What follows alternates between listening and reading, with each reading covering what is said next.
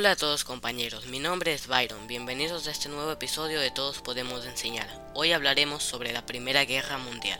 Fue un conflicto bélico principalmente en Europa entre los años 1914 y 1918. Más de 9 millones de soldados y 7 millones de civiles perdieron la vida, lo cual es una cifra extraordinariamente elevada a comparación de las guerras anteriores.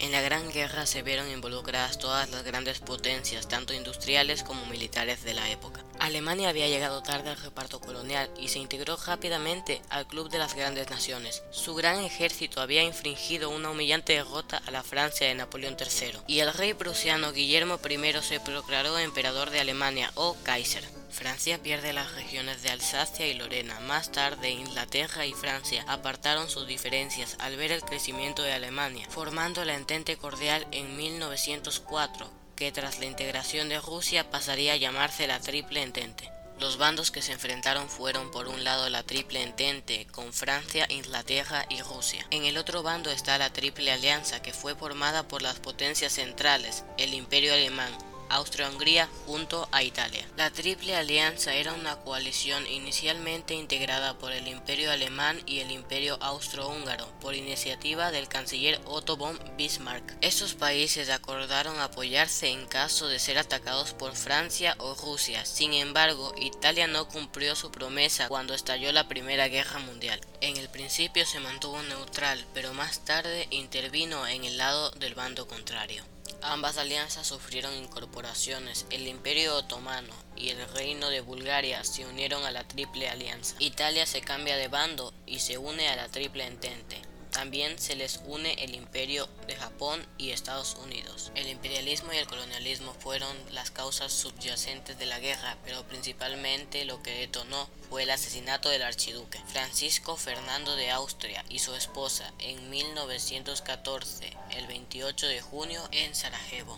El asesino fue un nacionalista serbio, causando así una crisis diplomática. Austria-Hungría y Alemania exigieron una investigación y la actuación en territorio Serbia se negó rotundamente con el respaldo de la Rusia del zar Nicolás II. Entonces Austria-Hungría declaró la guerra a Serbia. Rusia entonces sale en ayuda de Serbia y declara la guerra Austria-Hungría. Más tarde Alemania declara la guerra a Rusia y Francia, invadiendo Bélgica. Inglaterra declara la guerra a Alemania y así sucesivamente. De pronto todos estaban en guerra. Los alemanes estaban alegres porque pensaban que iba a ser una guerra rápida, derrotando a Francia, entrando a París, invadiendo la neutral Bélgica, para en pocos meses trasladar toda su maquinaria a Rusia. Pero Francia se resistió. El avance armamentístico impulsó a una guerra muy costosa y muy larga, que rápidamente se enquistó y se convirtió en una auténtica carnicería.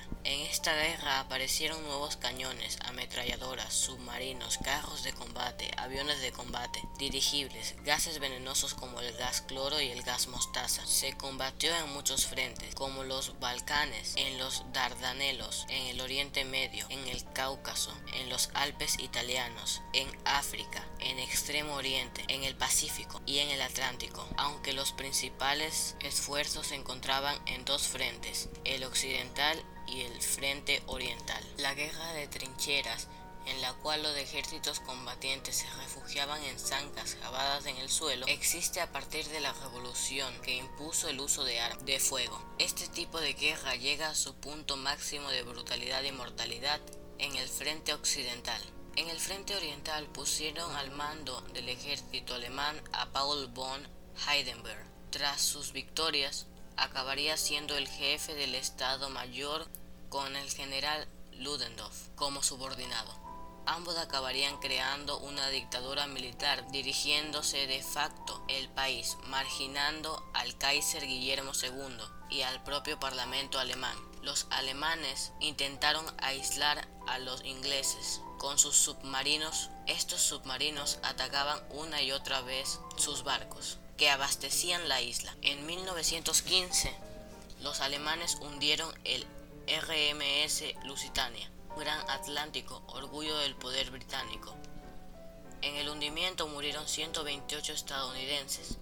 Este hecho provocó que en 1917 los Estados Unidos le declarara la guerra a los imperios centrales y esto terminó de desestabilizar la balanza. También ese año en Rusia las hambrunas y las bajas de guerra desencadenaron el estallido de la Revolución rusa la cual obligó a abdicar al zar Nicolás II. Los bolcheviques tomaron el control total y finalmente firmaron el armisticio con los imperios centrales, y más tarde la paz. Los alemanes aprovecharon esta victoria para enviar casi todo su ejército oriental al frente occidental e intentar obtener una victoria rápida antes de la llegada masiva de los Estados Unidos. Era su baja definitiva, pero mal alimentados y cansadas las tropas alemanas no pudieron resistir la contraofensiva de Foch, fallando frente al objetivo final, París, quedando a tan solo 120 kilómetros de la capital.